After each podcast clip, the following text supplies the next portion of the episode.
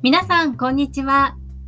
今日は2022年9月29日木曜日です。日に日に秋らしくなってきましたね。この時期、いつも着るものを迷います。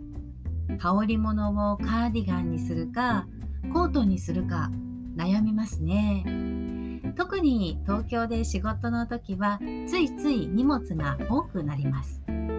これ1枚持っていると便利みたいな万能なアイテムは何かないですかねさて今日は私が夏休みで行った沖縄県石垣島と宮古島の美味しい食事を紹介します旅行先で郷土料理や名物料理名産品を味わうのは旅の醍醐味の一つですよね。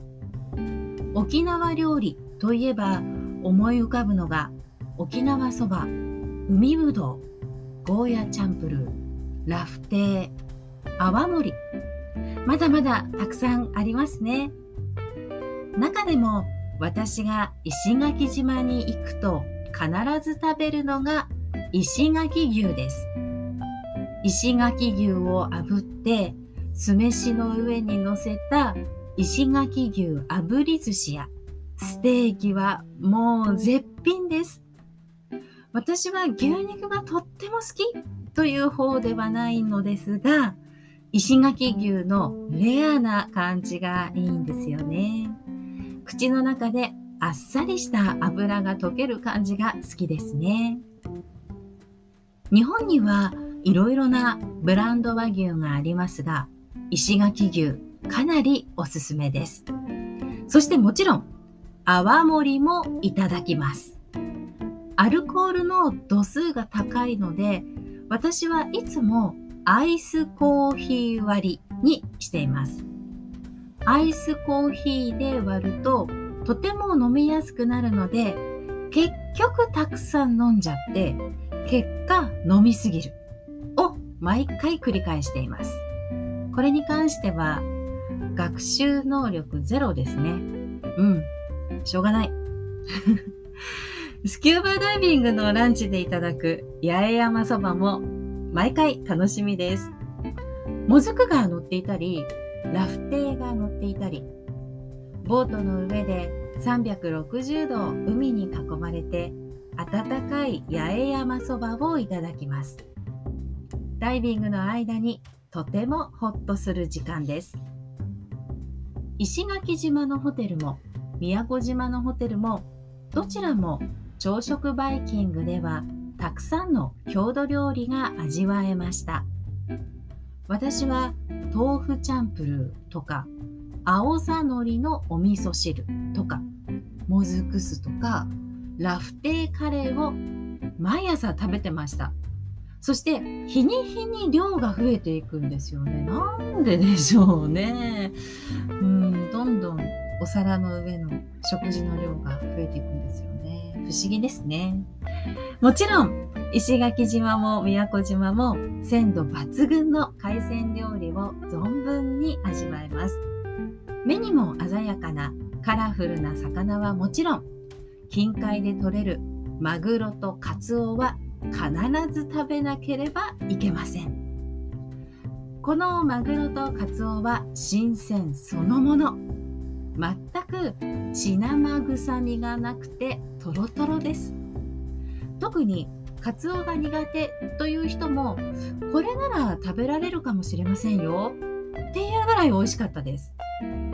それとグルクンタサゴという白身の魚ですね。海の中で群れになっていてよくダイビング中に見かけます。私は唐揚げにしたら美味しいんだよなと思いながらいつも潜ってます。居酒屋さんに行ったら必ず注文しますね。もう食べることばっかり考えて潜ってるみたいですね。初めて宮古島にも行ったので宮古牛も食べてみました。とてもお肉が柔らかくって油がジューシーで赤ワインとすぐ仲良くなりました。うん、いいことですね。7泊8日の旅はスキューバダイビングやドライブだけでなく食を満喫した旅でもあります。食事も文化の一つだと思いますし食を通してその場所をもっと知ることができます石垣島は2年ぶりに行ったのですが2年前はちょうど毎日必死に日本語の先生になるための試験勉強をしていました。夏休みだけは羽を伸ばそうと思ってとても楽しみにしていたんですね。それが着いた初日に転びましてしかもスローモーションのようにゆっくり転びましてちょっとあざができたくらいだったんですよね。旅行から帰ってきたらなんと肋骨が1本折れてたんですよなんか痛いなぁとは思ってたんですけどそのままダイビングしてサップして今考えると骨折したままアクティビティをしてたなんてゾッとしますよね。友人の看護師さんに話したら何やってんのってちょっと怒られました。今となっては笑い話になるかもしれませんけど笑い事じゃないですね。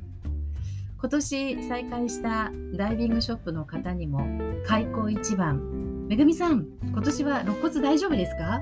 と優しい笑顔で心配されました。無理は禁物ですね。あ美味しい話から肋骨の話になってしまいました。違う違う。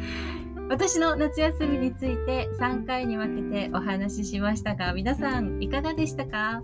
ぜひ機会があれば石垣島、宮古島にも足を運んでくださいね。でこれからも私が旅した場所を紹介したいです。最後まで聞いてくれてありがとうございました。次は何を話そうかな？めぐみでした。